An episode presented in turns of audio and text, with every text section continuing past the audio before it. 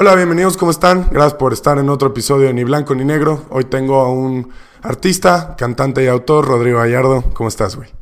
Hola, ¿qué tal? ¿Cómo estás, Santi? Hola, bien, bien. Gracias por darte tu tiempo, güey. Y este, pues para empezar, te quería preguntar ahorita, pues, ¿qué proyectos traes en mano? ¿Cómo andas balanceando, pues, tu vida personal entre tu, tu vida como artista y todo eso? Y pues, ¿qué te andas, qué te encuentras haciendo ahorita, güey?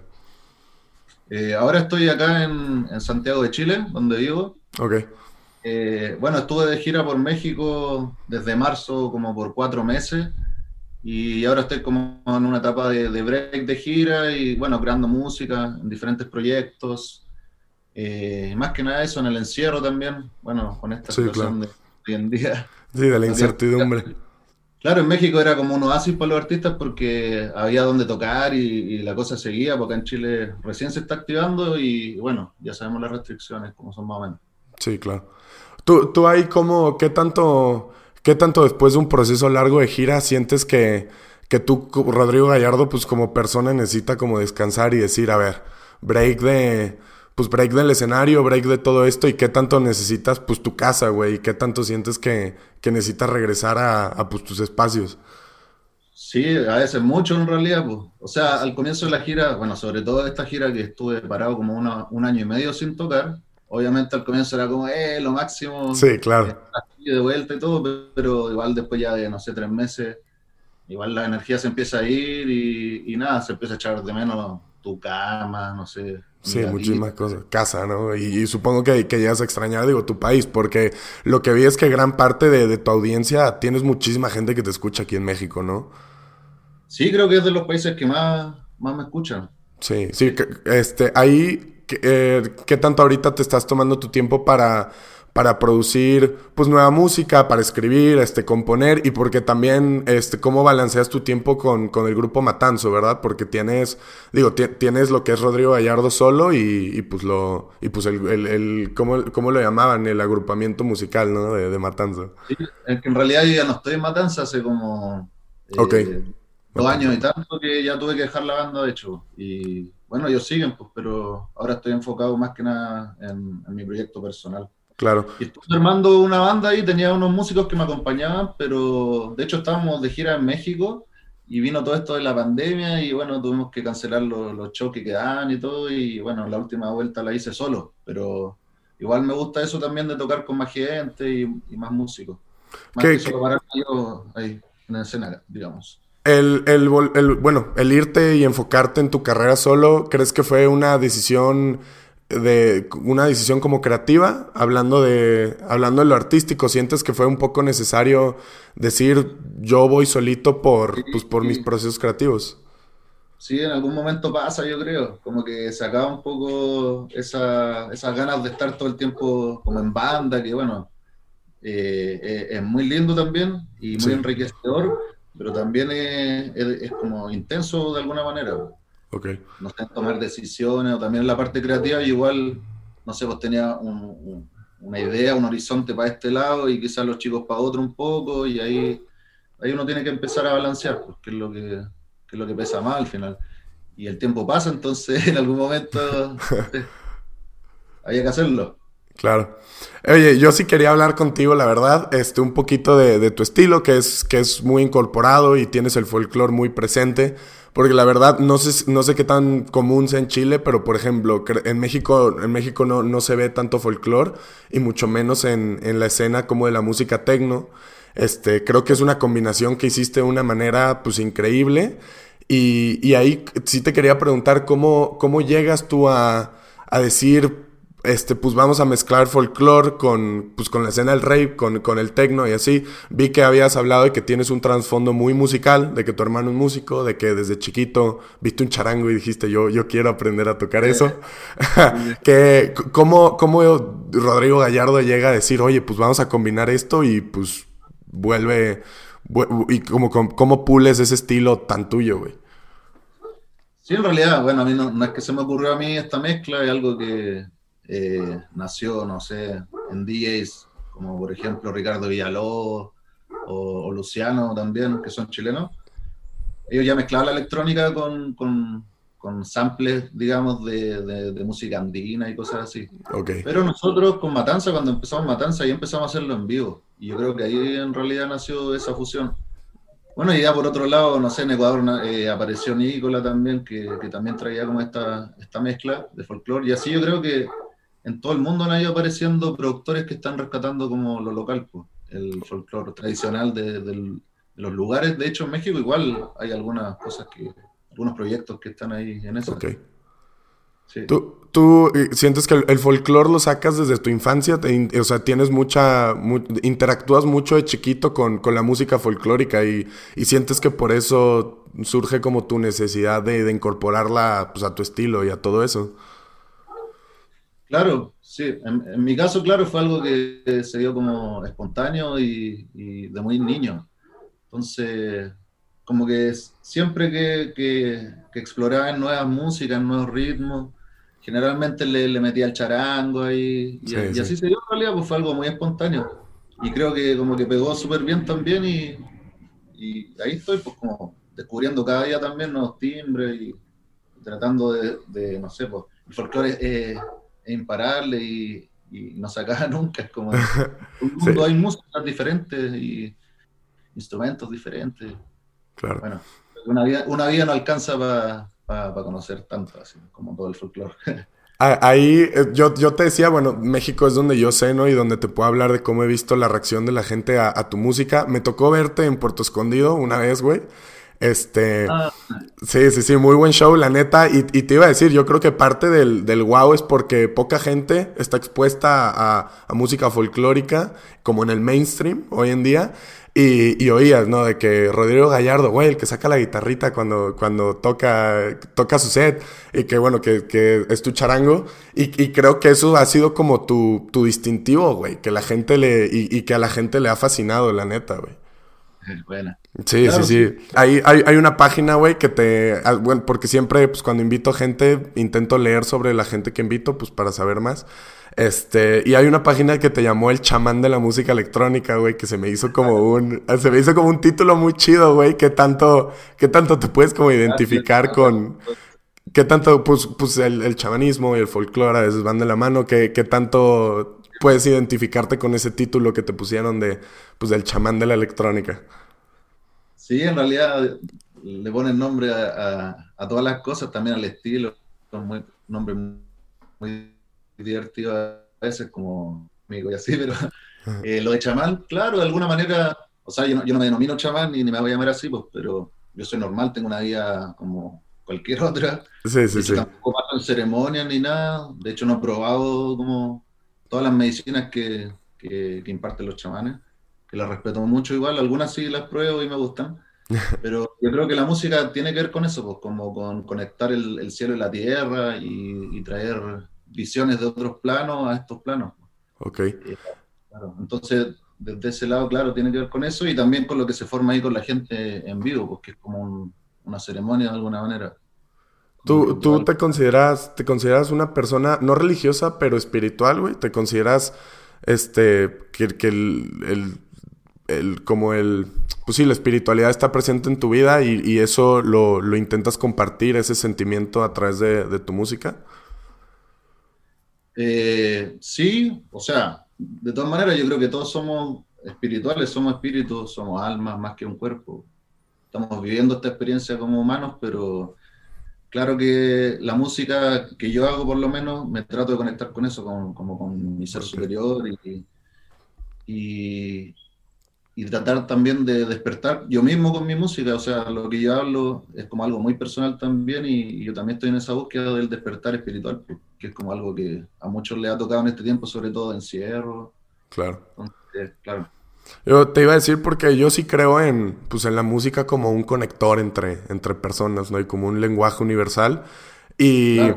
Y claro, y, estando en tu set, tengo un momento bien grabado, cuando te pude ver en vivo, tengo un momento bien grabado en mi cabeza de decir, o sea, ¿qué es esto de, la euforia que sentía, ¿no? De lo... Estaba muy chingón todo, ¿no? Y, me sentí conectado con mucha gente en el momento. Este, ¿tú tienes algún como momento, tienes algún set que esté muy grabado en ti, en el que hayas dicho esto me marcó de una manera como muy, muy especial? Digo, por la razón que sea, pero ¿tienes algún momento en el que te sentiste tanto conectado como eufórico, como feliz? Y, pues, ¿cuál sería? Uh, es que hay, hay, varios, yo creo, han habido varios en diferentes lados también, pues siempre es distinto. Por ejemplo, en México la gente es súper así como demostrativa, eufórica. Yo creo que han habido buenos shows en México. Eh, no generalmente uno piensa, claro, en los escenarios más grandes, a veces en los escenarios más chiquitos pasan cosas más así, como más, más conexionados porque la gente está ahí mismo. Sí, claro, el claro, Te podría decir algún lugar en específico así, pero mucho yo creo. En Europa también la gente es distinta, pero también conecta y, bueno, esa es la gracia también de, de, que en todos lados la gente es diferente. Sí, claro, claro.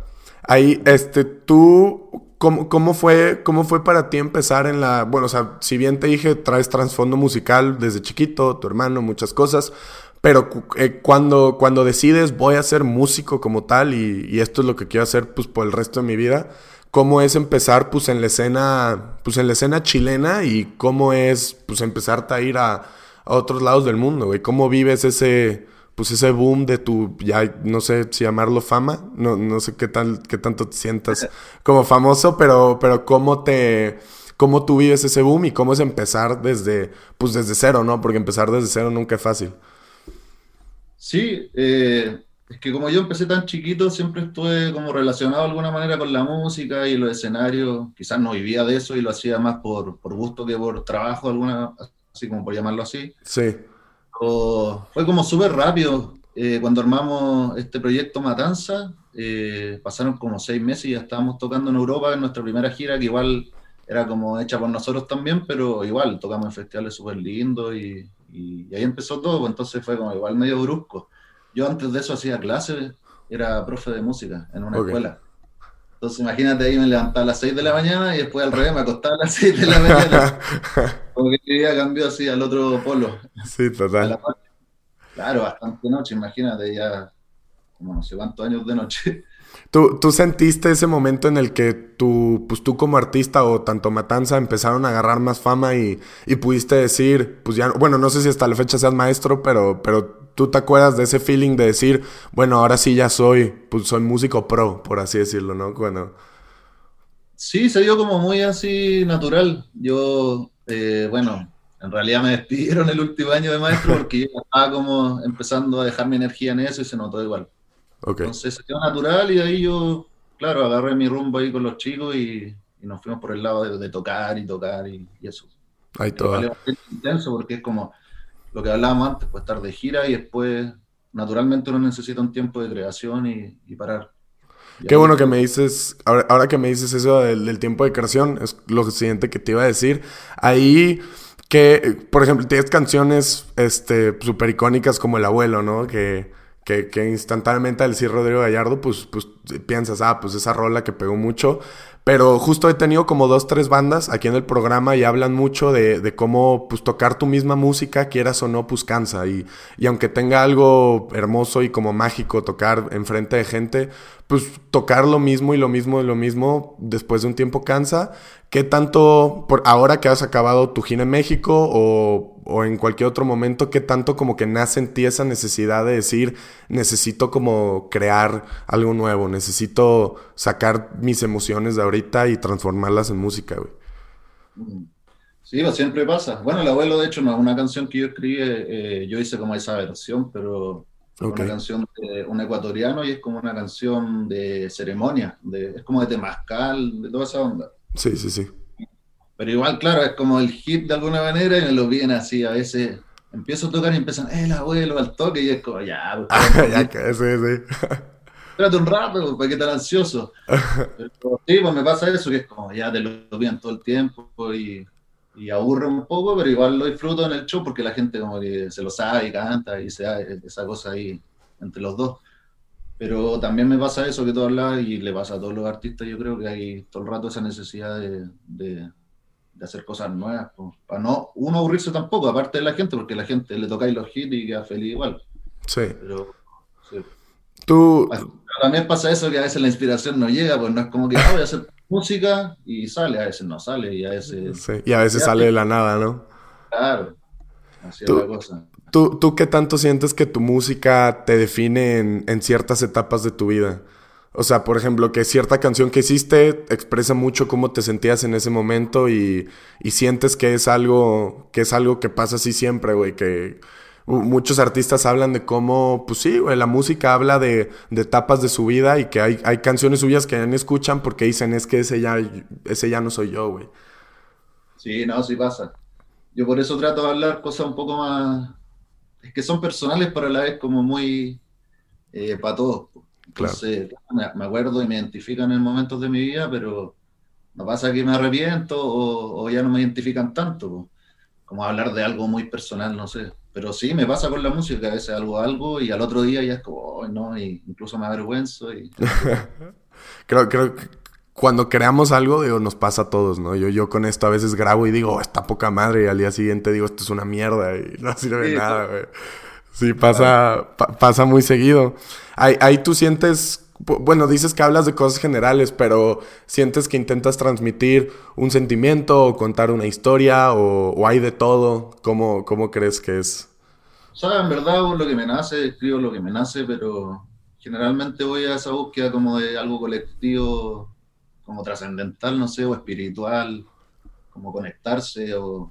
Y bueno, antes era más como quizás ha ido cambiando un poco, antes era más como protesta un poco. Ok. Oye, quizás pensaba que se podía cambiar este mundo, ahora se tiene que derrumbar entero y hacerlo de nuevo. Sí, total. Pero, pero, pues justo esas cosas son, son las ideas que, pues, que eran parte de ti en ese entonces, ¿no? Y... y como también ha ido evolucionando la cosa quizás, pues ahora con la pandemia también trajo, no sé, pues, mucha información nueva y, y, así va la cosa cambiando cada día. Pues.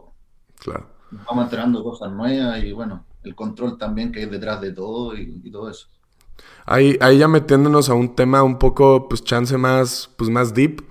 ¿Qué, ¿Qué, sientes que es como, pues la enseñanza más cabrona que te ha enseñado, pues, pues sí, güey, la fama y, y tu trayecto musical? ¿Qué, ¿Qué, sientes que es lo, pues la, la lección más valiosa que te llevas de, de tantos años de trayectoria, güey, de tantos sets tocados, de, y pues de conocer tanta pinche gente, porque me imagino que, un, o sea, un año que te ha reventado, bueno, no un año, como seis meses desde marzo que te ha reventado de, de gira, este, pues supongo que, que, solo en esos seis meses experimentas cosas loquísimas y encima, pues los años que llevas de, de trayectoria. Sí, eh, ¿qué te puedo decir? Es como pasa de todo. En esta gira, de hecho, que, que hicimos por México, eh, pasó pero de todo, incluso hasta que me dio COVID. me dio allá, de hecho me dio casi antes de venirme. Entonces, sí, pues multiplícalo eso por 15 años, no sé o más. Eh, de todo, de todo, cosas buenas, malas, un montón de gente que conocí. Por eso mismo ahí como que cuando paro la gira me gusta estar más solo y, y disfruto también esos momentos, porque igual este trabajo es como todo el rato estar ahí rodeado de gente. Claro. Eso también es buena onda, pero también uno va absorbiendo energía y, cosas que uno no ve. Ahí, ya me, habías contestado que, que justo la, de, la, la, del abuelo no es como per se una canción tuya, sino que es, de, de, un parte de un ritual y así. Ahí que ¿Qué tanto sientes que como artista te moldean tus, tus inspiraciones? Creo que a todos nos pasa, ¿no? Que específicamente empezando, las inspiraciones pues son todo, porque de ahí agarramos lo que nos gusta, lo que no nos gusta y hacemos lo nuestro. Este, tú, pues, ajá, ¿qué tanto te inspiras? Y más que nada, ¿cuáles son tus inspiraciones, güey? Porque, pues supongo que escuchas y tienes el folclore muy presente, pero ¿qué son otros artistas que, que también como delimitaron pues tu vida, güey, te marcaron. Sí, pues también desde chico he pasado, no sé, con muchos gustos musicales. Eh, no sé, desde Bob Marley, que era fanático en una época, hice una banda de reggae, de hecho, muchos años estuve en, ese, en esa onda, que también lo mezclaba como con el folclore un poco, porque tocaba reggae, pero con charango. Ok. Y, no sé, pues del folclore un montón también, pues. Eh, grandes artistas de acá de Chile, como Víctor Jara, Violeta Parra, que son íconos como de la música tradicional más chilena. Igual, no tan tradicional, también ellos mezclaron también y, rescataron y fueron recopiladores de, canciones. Pero también electrónico, antes escuchaba más música electrónica, me gustaba mucho, no sé, Steaming, por ejemplo. Ok. Eh, alemán, no sé si lo, No, no los ubico, pero pues ya lo checaré. un productor así, DJ, Y no sé, yo igual soy, no soy muy de, de, estar escuchando música nueva todo el tiempo. Estoy más acá, bueno, acá en el estudio trabajando y. Sí, claro. Mis tiempos libres, no sé, ahora me dio por jugar Super Nintendo, por ejemplo. la pandemia nos sacó hobbies a todos que, que, puta, nunca en la vida, ¿no? Claro, como distraerme y no. Igual escucho música, pero a veces escucho música más antigua que nueva y. Sí. Sí, pues estoy más en eso ahora. Como... ¿Tú, tú, tú a veces escuchas, escuchas tu propia música o sientes que, que no tienes la necesidad o acá, o porque, porque te digo, lo que hablaba que sí, no, supuse que ibas a decir que no, pero lo que hablaba con estas bandas es que dicen, puta, después de hacer un disco no quieres oír tu música en la vida porque lo has oído. Imagínate, para llegar a una, a una, canción terminada, ¿cuántas veces la tuviste que oír? Para eso no mil veces y cambiarla para allá para acá, entonces ya te la sabéis, pero cada milisegundo de la canción. Sí. alguna vez vi vi actores que decían de que no, es que yo no veo mis películas ni cuando salen. Y yo decía, ¿cómo? Es una, ¿Cómo chingado no ves tus películas? Hasta que hice el podcast y escucho mi voz 200 veces y digo, ya, va la mierda, ya, no quiero. por, ejemplo, estas cosas, las entrevistas y cosas así, tampoco las veo así. No puedo, me da como mucha vergüenza. ¿En serio? Yo también no me gusta verme en cámara y intento ser como perfeccionista y, y siempre siento que me veo mal y digo, me come la cabeza, pero pues bueno. no queda. Oye, este, ahí para, pues para ir más o menos cerrando, tú, pues te digo, ahorita te pregunté de, de, todas las experiencias que viviste, este, toda la gente que conoces, tú, pues proyectándote un poquito, ¿a dónde sientes que vas? Digo, no te voy a decir en un año o cinco años, sino ahorita, ahorita, pues, bueno, ahorita te vas a dar un break de tu, de tu, de tu gira, vas a descansar un poco, pero Rodrigo Gallardo como artista, pues, a dónde, pues sí, a dónde sientes que va, güey, tu trayectoria y, y qué es algo que te gustaría hacer, pues pronto. Pucha, difícil pregunta. algo que yo también me pregunto cada día. todos, güey, todos, cabrón. Sí, más en estos tiempos. Pucha, yo creo que por lo próximo seguir sacando música, porque igual tengo un chingo de música que, que no ha salido. son colaboraciones o remixes, de hecho que hay que ir acomodando ahí en el calendario. Y bueno, y seguir trabajando en estos proyectos que tengo ahora como recientes. Y nada, pues yo creo que luego pronto volveré a la gira, yo creo. Vuelvo a México, me imagino pronto. A toda. ¿Qué, qué tan...? ¿Perdón? Cerca de fin de año me imagino que vuelvo a México. Ok. También. Cuando vienes a México, ¿sueles ir a todos lados o, o suele ser, digo, supongo que lugares como Tulum, Puerto Escondido siempre son como el hotspot, ¿no? Para todo eso. Pero ¿qué tanto has visitado todo México, güey? O sea, en, este viaje que fui ahora, fue todo lo contrario, pues fue como ir a lugares que nunca había ido, pueblitos chicos. ¿Y qué tal? muy bueno, de hecho fueron las mejores fechas, yo creo. Sí. Un lugares más pequeños que la, la cosa se, se, se, ponía más ahí. Más, más, personal, ¿no? Un poquito. Claro. Qué bueno. Sí. Ahí, este, también veo, te digo, de, los que me ha tocado entrevistar, veo que muchísimos, casi todos artistas siempre tienen como música en el cajón, ¿me entiendes? Tienen música que no han sacado y siempre están, este, pues intentando perfeccionar. ¿Tú qué tan, tú qué tan perfeccionista eres con tus canciones, güey? ¿Eres muy obsesivo? ¿Te gusta pulirlas hasta que te fascina y dices, vámonos? ¿O, o cómo te sientes en tus procesos? Tengo esa obsesión mucho. Pero en un momento es como ya, ya está. Y ese, eso es la delgada línea que hay muchos que no, no la cruzan y se quedan ahí con, con la canción en, los cajones, como tú dices. Pues. Pero es difícil eh, ese momento de tomar esa decisión. A mí igual me pasa que siempre como, oh no, la voz la podría grabar de nuevo, va a quedar mejor. Esto, no sé qué, la ecualización, hasta ya el mastering también, oh, no sé si me convence, pero ya. Porque tú, Tú te echas todo, ¿no? Supongo. Tú te echas la composición, la grabación, mastering, todo, ¿o no? Ah, el mastering, no. El mastering ahí lo mando a otra persona. Ok, ok. Sí. Pero... Realmente sí, porque eh, eso de tener como una visión externa para el mastering. Sí, pero, te, pero te involucran mucho a tus procesos, supongo, a todo el proceso de, de la canción. No, no, sí, pues, hago los beats, todo, la producción, los efectos es que al final esos son como los productores hoy en día, como que tienen que saber de todo un poco, de música, de mezcla. Sí, total. Hay unos que hasta masterizan todo, o sea, hacen todo su proceso. Yo, yo, yo, creo que sí, este, hay un salto enorme en cuanto a la, pues no, no sé llamarlo a la calidad de un artista, pero creo que, por ejemplo, hay DJs pues, que solo mezclan y esos hay muchísimos, ¿no? Creo que ese saltito a, a, producir y a, y a, crear música, creo que es algo súper respetable y súper difícil, güey. La verdad, creo que sí.